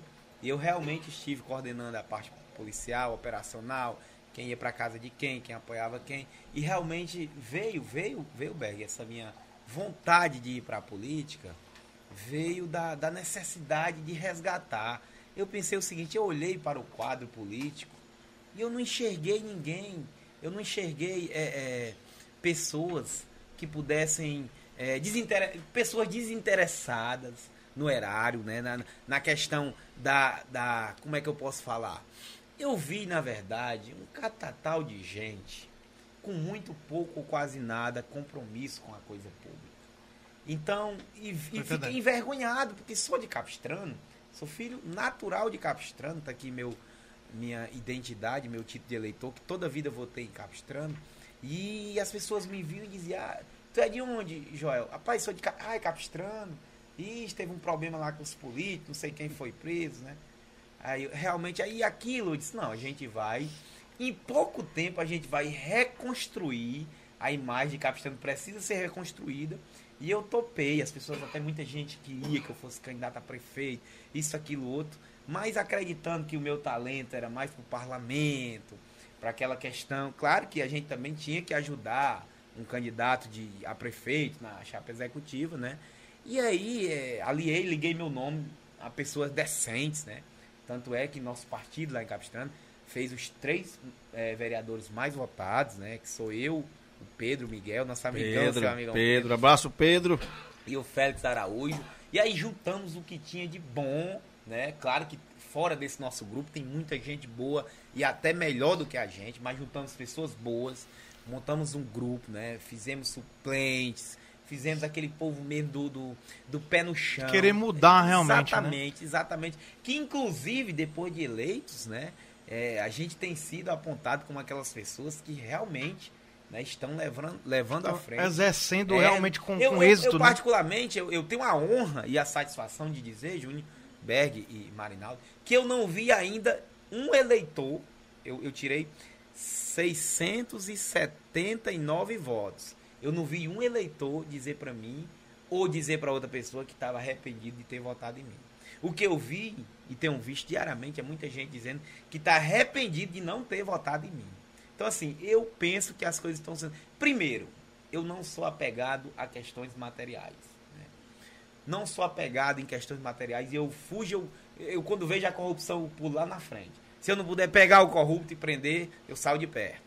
Então, assim, essa questão já me coloca um pouco à frente de algumas pessoas, não de todas, porque tem muita gente honesta também. Então, assim, Beg, te respondendo, teve ligação sim com essas questões, eu vi, observei que Capistrano precisava moralizar, ainda precisa muito, pessoal. Tem questões que não nem vale a pena a gente passar aqui, mas de eh, todas as quartas estão sendo ditas lá na Câmara, na Câmara Municipal, eh, em Capistrano, mas a situação de Capistrano A está política, não, de, fa de, fato, de fato, doutor, também é- é uma mudança muito lenta, né? Que é uma vida inteira, né? Uma vida inteira. Não, não é botando dificuldade para a mudança, mas é que é, um- é uma formiguinha que bate na outra e outra que bate na outra e assim vai tentando fazer mudança. O que, o que que o senhor atribui tanta popularidade? O senhor acha que o senhor foi eleito também pelo serviço bem prestado na polícia? Tem a ver com isso? eu, Tem eu a ver com, penso- com, a, com a história de vida também, de, de sucesso, de ter chegado lá. Tem um, um amigo meu, o, o seu o doutor Antônio, que era, foi advogado lá em Capistrano, e eu gosto muito de conversar com ele, às vezes, doutor Antônio, e ele dizia que eu reunia algumas coisas. Eu reunia, é, é, eu era como se fosse assim, a cobiça dos jovens, os jovens, muitos jovens queria ser o Joel Moraes, queria ser aquele cara que venceu, aquele cara que fala com todo mundo, aquele cara que de domingo joga bola com as pessoas lá, aquele cara que vê as pessoas no boteco, para, e aquele cara que sempre trata com seriedade, na hora de, de dar um grito, dentro de uma, de, uma, de uma questão aqui que a gente tá hipotética, né? Mas aquele cara também que é brincalhão É e um, tal. um ser humano, né? É, e eu tenho uma, uma característica, o, o, o Juninho. O seguinte, eu, eu me apego muito às humildades. Eu gosto disso aqui, eu gosto do debate com pessoas humildes. Se me, me, me, me oferecesse aqui um aldeota, vá lá na não sei quem tal, dono de não sei o quê, eu talvez desse uma desculpa, entendeu? Então, assim, eu acho que eu tenho essa. A mosca da, da, da- da simplicidade, ela me tocou, entendeu? Aí, assim, dentro de- de- de- dessa essa perspectiva, eu penso que eu fui como se fosse assim, a esperança de alguns, né? E graças a Deus estou sendo ainda a cobiça de alguns, né? Porque as pessoas se enxergam, se, se colocam no mesmo patamar das pessoas. Né? Muitas pessoas que são muito menos Verdade. não conseguem caminhar. Às vezes não voam porque não tem asa. Né? Então, quando você que se coloca no mesmo lugar, porque o cara ser policial, né? O cara ter a sua família, ser vereador, ainda ter tempo para estar parando no futebol, meu amigo, É verdade. é incomum. Se torna uma coisa. Eu, não, eu particularmente não conheço. Eu tenho um irmão. Eu não conheço. Como é que. E aí, e aí é outra pergunta.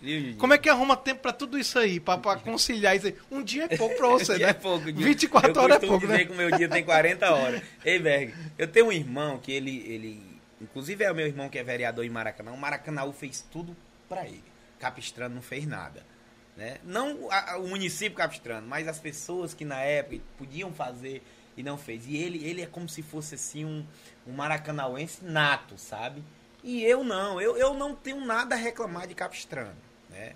Eu, pra mim, Capistrano me oportunizou tudo. Lá eu, eu estudei, estudei escola pública, né? Claro, mais do que pública. Estudei da, do jardim até o terceiro ano em Capistrano. Eu, eu penso que Capistrano fez por mim, né? O básico, mas fez. E eu percebi que eu também tenho que fazer alguma coisa pro Capistrano. Que eu podia, Juninho, tá aqui exercendo a minha, minha profissão de delegado, tá nem preocupado, né? Faz, davam de juiz ao Ministério Público. Aí tem eleição lá em Capistrano. Espera aí que eu vou aqui justificar meu voto. Eu não preciso de estar no meio dessa briga, porque assim, lá em Capistrano, a gente não tem padrinho político. Ninguém pode olhar aqui até desde a fundação de Capistrano. Um parente de, de quinto grau meu que foi político, ele não foi. Né? A nossa família nunca teve esse envolvimento político. Então, assim, foi uma coisa que nasceu na gente. E, é, é, é, ocasionalmente, no mesmo ano em que. Levantar aqui um É, um pouquinho.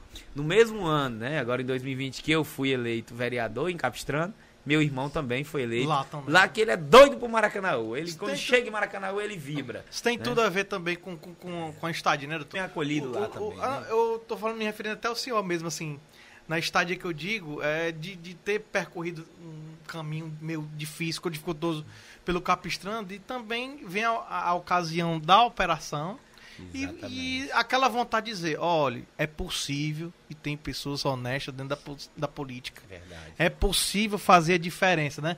Eu vou te provar dessa forma. Então, se, se for de eu ser, eu vou jogar meu nome aqui. E quando eu chegar lá, eu faço a E diferença. as projeções, elas não param por aí, E- viu, Berg? E a, é, e a gente, eu que toda- todas as terças-feiras eu estou em Capistrano e você sabe que a gente que é vendedor, a gente tem que que estar atento às conversas, né? Você chega no comércio, o cara tá falando em política, você tem que entender um pouco da, daquela situação, se for de futebol, do- Vendedor da sabe, tem que saber de tudo. né? forma. E é incrível a popularidade do, do Joel lá. Incrível, incrível. Às vezes até, até no meio da rua tem, tem obras lá que, que às vezes é, é até obrigada a prefeitura a fazer. E o pessoal fica chateado, que cava buraco. Aí ficam reclamando, diga assim, rapaz, esse capistrão só vai ter feito como o doutor Joel foi prefeito. Rapaz, Aí o pessoal e, é, diz, e é mesmo, e é mesmo. É porque passou muito ladrão naquela É, e é terra mesmo. ali. e é uma pergunta que não quer calar, e eu acho que daqui pra mais tarde ele responde. Será que, o, que, que, que vai ser candidato a prefeito esse homem? Um dia? Rapaz, Ó, juventude inclusive- ainda tem. Inclusive, eu tenho que dizer que o pessoal aqui no chat está falando muito sobre isso. Mas, É. eu, é, mas eu tenho que. rece- O pessoal falando, nosso futuro prefeito e tal, essas coisas. mas o Clemilton disse aqui que o senhor só tem um defeito, que é ser vascaíno. É demais, vascaíno demais. Rapaz, Esse mexeu, defeito o Berg também tem, você sabia disso? mexeu no calo do homem aí. Rapaz, é o seguinte, eu, eu tô hibernado, sabe? Eu sou vascaíno, claro, não nego. Mas eu tô fazendo de tudo, meu amigo Berg. Não sei se você tá nessa minha mesma toada. Tô fazendo de tudo pra nem me lembrar disso. No ano que vem, se subir pra Série A, eu vou ver, sofrer, né? Mas, mas você, me fez uma pergunta e não existe pergunta é, é, é, tola. Existe pergunta sem resposta. E a, e a não resposta é que é uma tolice.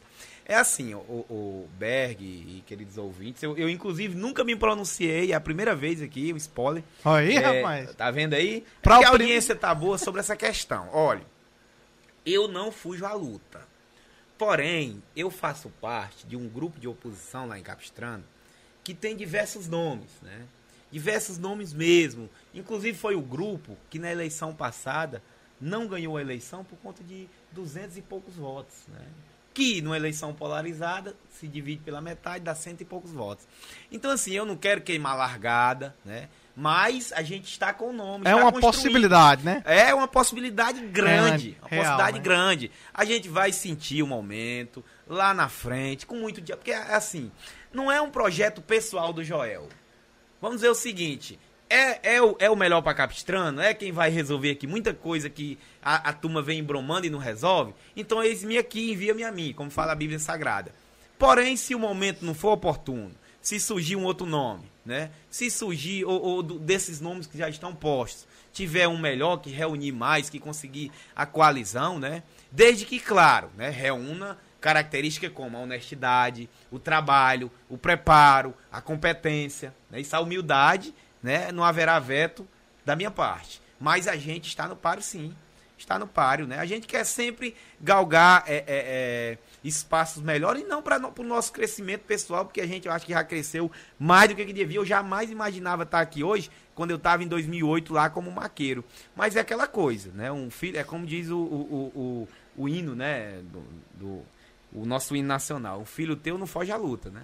E vamos viver, como diz o, os beats, Let It Be, né? Deixa estar. Eu acho que tem um montão de gente agora que tá com a satisfação medonha em casa, soltando quase fogo. Não soltou porque não comprou a bomba, não sabia. Olha, o homem já anunciou aqui, viu? É verdade. E, tá na luta, né? E com certeza o Capistrano estará em boas mãos. E Capistrano passa por um, por um momento de instabilidade política muito grande, né? Nós temos aí ações de impugnação de mandatos eletivos, né? Rolando, tramitando. Uma hora ou outra poderá ter aí uma bomba, novas eleições em Capistrano, né? Com a Sério mesmo? É, Nossa de, Senhora. De questões aí. Vez por outra está sendo divulgado aí na, na mídia, a coligação que venceu as eleições, tem aí algumas queixas contra eles, inclusive em sede judicial, muita gente já foi ouvida e tal. E até eu também fui testemunha nesse processo e, e assim, pode uma hora ou outra pode ter aí uma reviravolta, né? Rapaz, e é muito, é muito complicado, né? E pra como é que arruma tempo pra isso tudo, homem? pelo amor de Deus? Como é que dá conta disso A aí? gente distribui, rapaz. Ah, a gente vai rapaz, tem que se vivendo. virar em- Doutor Joel, você, você em tá 200, né? Você tá em quantos rachas? Jogando em quantos rachas? Rapaz, agora nós estamos aí num, num Porque o, o Gil Cruz mandou uma mensagem aqui, disse que garapa. tu faz gol na garapa. É Gil, lá do Racha dos Amigos, lá atrás, né? Você também jogou no Racha dos Amigos. Rapaz, eu lhe consagrava lá, você pedia música toda semana, rapaz. Era gol demais Era naquela gol. Foi a demais. que eu mais fiz gol, viu? O, o, o meu amigo Berg. Não, mas sempre, inclusive a gente tá com um projeto, projeto é, Futebol Clube Segue o Líder, né? Segue o Líder Futebol Clube, que é um projeto aí master, de futebol master, que vez por outra a gente tá organizando, inclusive, né, meu amigo Tony Lopes, que tá aqui também por trás das, das Aí câmeras. joga, joga bem, viu? É, joga. Quando eu monto o time, sou eu, ele e outros nove. e aí a gente tá com esse projeto, vai, vai amadurecendo. Eu queria mandar aqui, falar em futebol, não posso, por questão de decência, deixar de mandar aqui dois abraços. Primeiro pro meu amigão Fernandão, do IU, homem forte. Fernandão, abraço, meu irmão. Estamos juntos aí pra tudo. E também pro meu amigo Adolfinho, lá da Carqueja do Saraiva, né? Adolfinho, que é um cara que a vida inteira dele ah, é, é ligado ao esporte. Quem chegou ali foi o Padre Haroldo. Padre Haroldo, Eduardo. Padre! Ele não se contentou, veio pessoalmente, foi Padre Haroldo. E ele tá com o manto sagrado ali. É o viu? presidente do consulado Alvinegro. Alvinegro, do que Macedo. um dia, qualquer dia ele vai estar aqui, viu, junto com a gente. Um Padre dos convidados você que vai será ser aí, de repente, é, um dos próximos entrevistados aí. viu? Com certeza. Mas vamos lá, meus amigos. A gente tá é, caminhando aqui pros finalmente, né? Como é que tá aí, Marinaldo? A, a integração tá boa? O pessoal do chat aqui tá tranquilo, como eu disse, vários recordes hoje. Cuida na fuga. É, E é, cuida na folga, né, Dudu? Doutor, doutor é, fa- fazer aqui um, um- um ping-pong aqui, rapidinho aqui, certo? Pronto. Responder sem, sem pensar muito, diga. certo? Um filme. Rapaz, eu. Eu não posso de- nem di- dizer que é o Titanic, porque o Titanic. Sabe qual é o filme que eu gosto mesmo, que eu já assisti ele 300 vezes? Lisbela e o Prisioneiro. Eu gosto demais daquele bate e volta do Leléu. Era o cara que ele, em um canto, ele era é, é, o trapezista cego, no outro, ele era o mágico. Enfim, aquele cara que tinha mil facetas, né? Ele, ele tinha uma malandragem que o brasileiro tem que ter pelo menos um pouco. Era um sobrevivente. E eu gosto daquela questão do Nordeste e tudo. A gente. Até- você até diz, e por que não o Auto da Compadecida? Não, o Auto da Compadecida é show, mas a- gente se apega a algumas, algumas coisas, né? E eu, Lisbela e o Prisioneiro, pra mim, é o filme. É, muito bom. Um, um livro. O livro, é, eu gosto muito do livro é, O Retrato de Dorian Gray, que é da, do romantismo inglês, né? Que é Oscar Wilde. Pra mim é um, é um livro sensacional. Sensacional mesmo. Tudo que o Dorian Gray, em resumo, tudo que o Dorian Gray fazia, né? Ele, primeiro, ele não envelhecia. Tudo que ele fazia se repercutia no retrato dele, que estava guardado. né? Fazia todas as, as- eh, foi ele era um cara inicialmente com pouca maldade ou quase nada mas aí ele foi praticando algumas maldades e essa maldade como se fosse assim, um efeito mágico não- ele não envelhecia ele não se refletia no, no, no livro aí eu não quero é, é, terminar aqui a história mas é muito importante tem vários conselhos para o mal e para o bem né Um clube, um time de futebol. Eu sou vascaíno. Eu fui pra, pra São Januário assistir Ceará e Vasco e fiquei do lado do Vasco. e pra prova que eu sou vascaíno, vocês podem dizer, não, mas você ficou porque era em São Januário. É não, porque já teve Ceará e Vasco no Castelão. Eu fiquei do e eu lado do- novamente fiquei do lado do Vasco. Mas eu explico por quê. Na época a gente morava é, é, ali no interior de Capistrano e não passava o campeonato cearense. Não, não era transmitido o campeonato cearense. Só por rádio. E o rádio me atraía muito na época. E aí a gente via a Globo. E a Globo era Vasco, Fluminense, Flamengo e Botafogo. E aí eu, eu assisti a final. Eu vi o Romário jogando. Eu vi o Pantera, Donizete. Isso, isso pra mim Pronto, Edmundo. eu vi o gol monumental. Edmundo. Sim, o Edmundo. Se falar no Vasco e não falar no Edmundo e no Dinamite. Um ídolo no esporte. O ídolo no esporte. É assim. Eu queria, eu queria ter acompanhado a história mais de perto. Mas não tem como não ser o Jairzinho da Copa de 70, que foi o cara que fez gol em todos os, todos os jogos, né? Lamentavelmente ele era da geração do rei, do Pelé, não é isso? Mas o Jairzinho, pra mim, era o, o Pelé cantava, mas o compositor ali era o Jairzinho. Um político. Um político, Brizola, né? e é que é esquerdista, mas. e a gente caminha mais pra direita, mas o Brizola é o Brizola, né? Um, um cantor, um músico. Ixi, Olha, agora pegou Eu pesado. não posso deixar o Belchior de lado em nenhuma Ou trouxe um. CD aqui. Inclusive, eu trouxe dois CDs aqui pra você. Você falou em, em, em música e eu não podia deixar. Eu trouxe esse CD. Esse CD foi lançado em 74. É o primeiro álbum, era em LP, depois ele foi reformulado para CD. Faz parte daquela coletânea. Isso aqui foi a Sony Music que lançou, a Warner, né? É, lançou após a morte do Belchior. Belchior morreu em 30 de, 30 de abril, não foi? 30 de abril de 17. Tá completou agora 4 anos. E esse aqui é o disco Mote Glosa, que tem um clássico, né? É o clássico chamado A Palo Seco. Se você vier me perguntar. E esse aqui, grande, eu estou lhe presenteando. Rapaz, ótimo, meu filho. Mas você não Obrigado, vai doutor. ficar sem, viu? Ah. Esse aqui é o disco Paraíso. É um dos discos pouco explorados do Belchior. E você, como poeta, vai conseguir também explorar. Tem a canção Paraíso, tem a canção Monólogo da- das Grandezas de Deus. E uma canção que você vai gostar muito mais.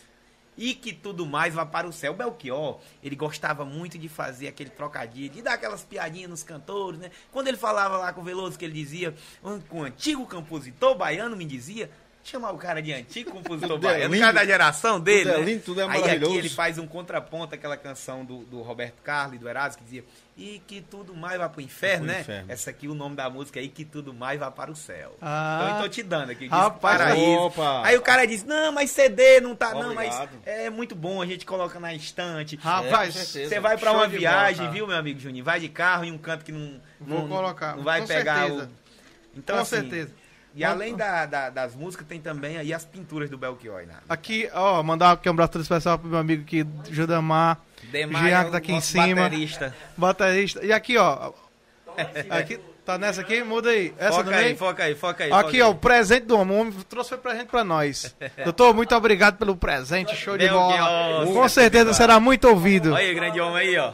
Aí é gente da O gente. convidado é ele e nós que somos os felizados. né? Com certeza. acabamos de dessa. ganhar presente. Antes da gente continuar o papo pra gente entrar na reta final, vou só mandar aqui um abraço mais uma vez pros nossos apoiadores, que sem os apoios a gente não, Não, consegue sobreviver. Toda Então mandar a aqui um abraço todo especial, de fato, aqui a todos os meus colegas, amigos, parceiros aqui de Baturité. Tiago Cel, meu compadre. é, a Império Case, né, do Felipe Camussa. é, a Rafael Ca- Cabeleireira. Tempero Grill, do meu, meu amigo Rei Zé Walter. Parque Rodeio. É, Mercadinho Carlito, da Valéria.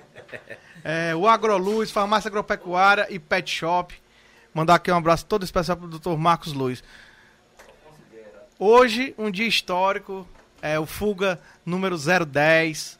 É, mandar um abraço especial também com o Afonso que tá aqui, olhando pra mim aqui no, no, no- no estúdio da Fuga. Sucan. Afonso da Sucan, que tá aqui do lado.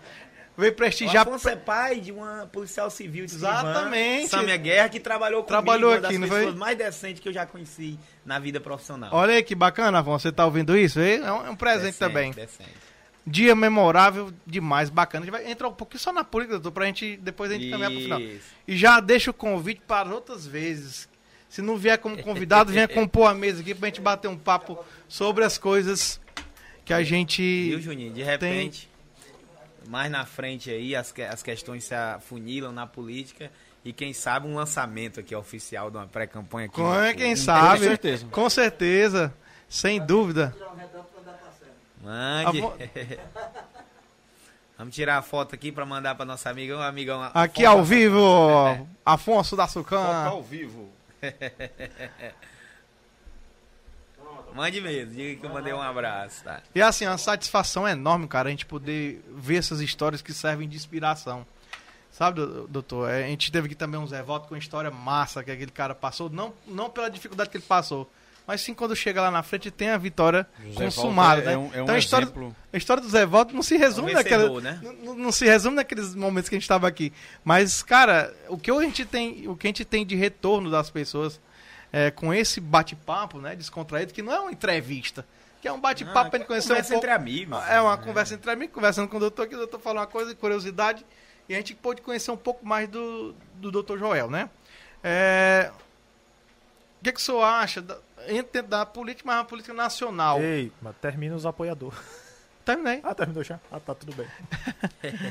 E, a- e a política nacional também é uma coisa que, que tem a ver com a gente, né? Mesmo a gente sendo do interior, Não, bem com distante. certeza. E o senhor tem uma defesa já. É assim, é assim, grande. Eu, eu votei no Bolsonaro, né? Eu costumo dizer, inclusive, que votei na esperança. Naquela época a gente tinha o quê? Seis anos, né, do governo petista e surgiu aí a possibilidade de mais quatro. Em 20 anos, será que o Brasil só tem uma ideologia, só tem um lado, só tem... Aí assim, a gente votou na esperança, que por acaso foi o, o presidente Bolsonaro, né?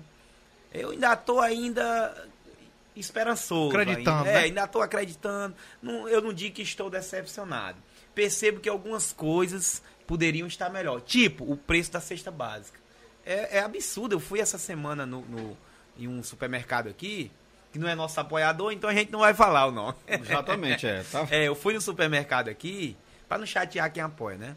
E com é, é, 200 reais eu enchi uma sacola.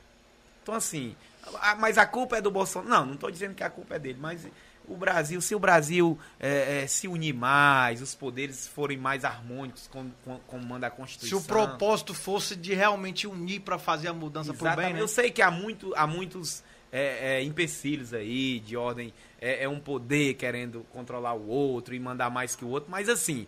é, aí vem agora pra ele. Vamos, vamos esperar aí os nomes, né? Vamos ver como, como é que eles se, se portam, né? Nós temos aí é, primeira, segunda, terceira, quarta e quinta via. Vamos esperar, mas lembrando que eu ainda estou confiante de que é, as coisas vão melhorar. Também viu essa pandemia, né, o, o Juninho? E a pandemia que é, ela é como se fosse assim desculpa para alguns municípios, E- e- sobretudo as gestões passadas que foi no foco, né? Me parece que é um calo, né, no governo federal que é quem realmente é, é, patrocina essas questões aí. Uma, uma pandemia onde era para ter lição, para se vir um pouco mais a política, né? Fez foi dividir mais ainda, né? É porque existe as dividir mais ainda. Porque existe também as armas cebosas, né, cara? Quantas pessoas não ficaram milionárias aí também com a Demais. desgraça e com a morte dos outros, né? É, vale salientar isso também. Dentro da política tem essas porcarias que existem. Tivemos no Né, Pará, né, operações agora, é, Maranhão aí. Então o cara vendia o aparelho que custava 50, vendia por 200, 300, enfim, muita gente morrendo a troco disso É, também. gente fazendo é, hospital de campanha em estádio, gente não fazendo hospital de campanha quando tinha que fazer.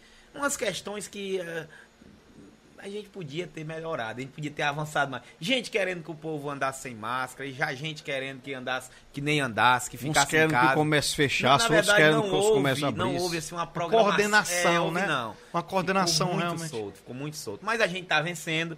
As vacinas, eu sou pró-vacina. Tem que se vacinar mesmo, isso aí. Não tem esse negócio de dizer que va- não- é vacinar e voltar. E as aulas daqui a pouco também tem que voltar presencialmente. Acredito que nossos professores já estão doidos para voltar às aulas. Né? E a turma tá se vacinando. Agora, a maioria dos municípios aí já estão vacinando abaixo de 18 anos, né? E vamos voltar. Vamos... Mais uma vez eu vou dizer, nós somos sobreviventes, né, doutor? Com certeza. A Da- gente dessa viveu. batalha. É, e nisso a polícia não parou. Não, parou. A nem- saúde não Nem parou. um segundo, viu? O povo fala muito mal do servidor público, mas só quem estava lá também nas horas que, a gente- que, que o povo mais precisou foram os funcionários públicos. Né? Defendendo aqui a nossa causa, que eu também sou funcionário público, mas, Com certeza. mas eu tento exercer também a minha, a minha, o meu cargo com muita disciplina. E eu sei disso. E lealdade, eu, sabe? Eu prova disso. Eu acredito que por hoje é só. A gente pode. Eu tô hoje é um dia de comemoração, estou muito satisfeito. Inclusive eu chamei os meninos da Ritmo É verdade que você separou aí uma garrafa de vinho pra gente tomar depois da... Separei, porque hoje a comemoração é de da edição 10, cara. Eu achei 10. interessantíssimo é, que, que você ter aceitado o convite para o 10, assim, porque a gente tinha uma, uma linha de um cidadão que não é perfeito, como ninguém é Que perfeito, nada, mas que- que tem uma linha Não, considerável de, perfeição. aceitação da população. Então, assim, eu sou muito grato é, por E você assim, ter topado essa, essa, esse tempo, né? De suas férias, que você podia muito bem estar num, num alpendre deitado numa rede tomando uma cerveja. Ô, toma- tomando um vinho. tomando vinho e aí decidiu vir pra cá. É, nos apoiar também, é uma forma também de apoiar. Eu não me vejo, não vejo outro, outro delegado aceitando esse, esse convite que foi feito pelo? Fuga Podcast. Só pra concluir. Pode ficar à vontade. E assim, a gente podia hoje estar afastado do cargo de delegado, né? Ah, Exatamente. Uma, uma das curiosidades que eu tinha é quando o policial militar ou civil ele é eleito democraticamente, né, pela eleição direta, ele tem a opção de, de, de o se reformar militar, o militar ele vai pra reserva, pra inatividade, pra reserva remunerada. se ele quiser. É, não, não, o militar não, Não tem, tem essa, jeito. essa escolha. Ele vai acima de 10 anos. Acima de abaixo de 10 anos, o militar, ele vai para inatividade no ato da candidatura. Tô entendendo. É, ele não pode ser candidato. Se ele for, ele vai para inatividade. E o civil, Já o civil não. O civil, havendo compatibilidade de horário, para o cargo de, de, de vereador, eu posso exercer as duas profissões. Né? Prefeito, não. Tá entendendo? Deputado Prefeito também tem que não. sair. Não, aí você tem que sair, mas você não perde o cargo, né? Você fica afastado e aí com o fim do mandato você Pode retornar, o cargo. né? Eu optei por ficar como vereador e como delegado. atuando e Exatamente, porque eu não me vejo passando a semana em casa sem estar atendendo as pessoas, sem estar atendendo a PM, sem estar investigando. Tem um Eu espírito não me vejo pouco, né? É, porque eu tô... É, é, e outra coisa, hoje eu estou como delegado municipal aqui em Baturité. E eu percebo que há uma necessidade que a gente esteja, Baturité precisa, Palmácia, que a gente também é responsável pela cidade de Palmácia, precisam desse nosso apoio. Os colegas também delegados de outras cidades vizinhos precisam. Tem férias dele, a gente cobre, precisa. Eu queria mandar aqui um abraço também para o nosso delegado regional, doutor Jailton, né, que com a nossa saída assumiu a delegacia eh, regional de, de, de Baturité e tem cumulado as funções com a delegacia municipal de Guaramiranga, né? É, é corrido, tem sido corrido. Com certeza agora acabou de formar, inclusive fui professor lá na ESP deles, uma turma de mais de 50 delegados. E com certeza eh, virão, virão delegados novos aqui para o plantão. Estamos precisando de um delegado no plantão. Tinha um delegado aqui no plantão que eh, foi removido para a DHPP. Essa vaga tem sido coberta, não tem tido problema.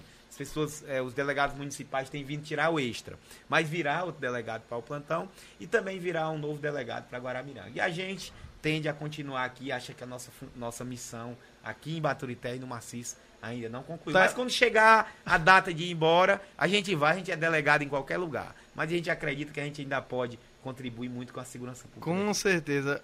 Baturité teve muito apelo para ser candidato a vereador, prefeito também. Vai, muita gente que iria. Foram disseram que eu ia ser vice disso, aquilo, outro. E eu disse, pessoal, corta essa conversa. Meu canto é, é, é outro, né? Aqui eu escolhi para trabalhar. Questões políticas é ali do Riacho do Padre, ali dos Cajueiros para lá. É Baturité. Aqui não. Aqui eu não tenho um candidato, aqui eu não tenho ninguém. Questões políticas. Ah, mas fulano, não, aqui, aqui tanto faz. Tá entendendo? Mas lá em, em Capistrano, não. Lá em Capistrano a gente tem as nossas posições A políticas. parte política é pra lá, né? É a parte verdade. profissional pra cá. É verdade. Mandar aqui um abraço todo especial pro Marinaldo Filho, que tá ali, atrás das grades. Atrás das grades não, atrás das câmeras, pô. Ei, doutor, doutor Felipe Augusto, que é o diretor, né, o supervisor da, da unidade do Detran, também tá mandando um abraço. A pessoa. Bora, advogada, Felipe Augusto. Venha pra cá também, você tem que sentar na Fuga Podcast. cantor, Cantou tudo. Ali tem história, viu? Gente ele foi boa. minha inspiração quando eu era adolescente. Ele cantando e eu cantando atrás, tendo ele como exemplo. Deixa eu mandar aqui um Alairto. alô. Alairto. Mande, mande um abraço pra Alairto, que o Alairto é meu Deus amigo de céu. infância. Pessoa de primeira grandeza. O Alairto é, é- é- Eu posso dizer até que sou apaixonado, no bom sentido, pelo Alairto, pelo trabalho. Foi um grande escrivão de polícia civil aqui, está sendo maior ainda como delegado lá no Pará. Parabéns, Alairto. Inclusive aniversariou essa semana. Foi, eu vi, eu vi. tá mais, mais cheinho, né? Alairto aí tá, tá a ficando. Tá com um tá buchinho, viu, rapaz? rapaz, abraço, Alairto.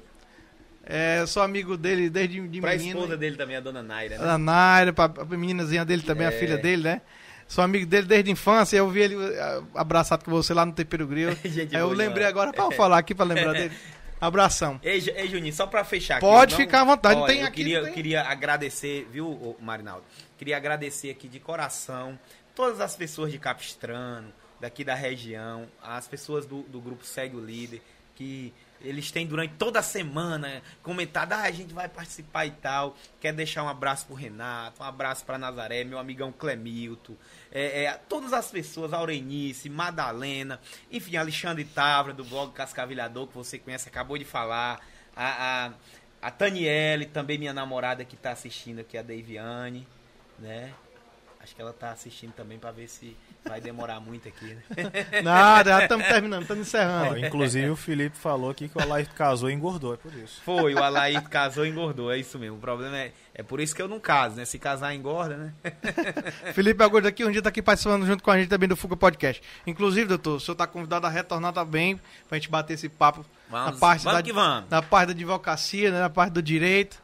O senhor também que é formado em direito. É, um abraço todo especial pro Mariado mais uma vez para finalizar. A equipe do Fuga Podcast, ali atrás da- das câmeras. É, Beck Tavares, que compõe sempre a mesa comigo, já tem composto algumas vezes aqui. Parabenizar e agradecer as pessoas que tiveram presente com a gente. Eu esqueci de mandar um, um abraço pro meu cunhado, o Gilson, lá em São Paulo. Esqueci de mandar um abraço para deixar para minha irmã. Um abraço, Gilson, meu cunhado maravilhoso. E agradecer aqui a presença do, do Dr. Joel. É, que você continue assim, com, essas, com essa sua simplicidade.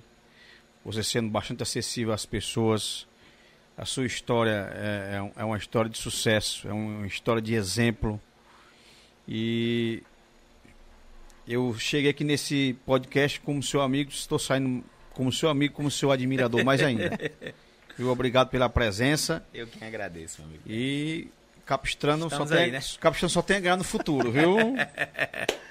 Vamos que vamos, doutor, muito obrigado realmente você ter tirado esse tempo aqui para sentir calor com a gente aqui. Agora nós vamos ouvir uma músicazinha ali em cima, né? Vamos ouvir, comer Vamos um fazer a foto oficial. Agradecer aqui todo especial. Vamos, vamos finalizar aqui a live. Ao vivo é muito melhor, né? Ó, presente. Rapaz, presenteado ainda com, com o CD do Ah, Belchior. Essa câmera aqui, né?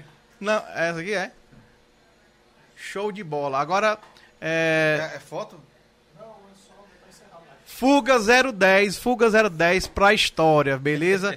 Ó, deixa eu dar Batendo só- recorde de tudo. Diz aí, Marinaldo. Deixa eu, dar, deixa eu dar só um recado que o es- esqueceu. Acho que ele tava emocionado demais hoje, cara. Foi, mano. Por causa do Belchior. Ó, lembrando que é, a, galera, a gente não tem Zico canal de corte, inclusive a gente tem o nosso próprio canal de cortes, tá? Do Fuga Podcast. Você pode se inscrever, que aí vai sair os cortes todos bonitinhos aí. É, outra coisa, esse podcast, se você perdeu hoje, ele além de ficar salvo no YouTube, você vai ouvir no Spotify a partir de amanhã e você não precisa ser assinante premium para poder usar a aba de podcast, é só você chegar lá, ouvir bonitinho, pesquisar Fuga Podcast, tá bom? Ah, sobre os canais de corte, espera o programa ficar pronto e tá todo bonitinho na íntegra no YouTube para você é, poder fazer seus cortes, tá certo? A gente dá nossa bênção pra você fazer isso. Se você fizer os cortes antes disso, você vai levar um, um strike gostoso e um tapa na bunda pra largar de ser trouxa. Tá bom? é isso. Aqui. Finaliza nessa. Fuga Podcast número 010. Cuide na 010 não, 10, pô. Sejam todos Fuga muito. é 10. Um abraço a todos. Até a próxima semana, se Deus quiser. Doutor, muito obrigado. Beck Tavares. Tamo Deus junto, abençoe a tamo todos que junto. estão aí. Cuida na fuga.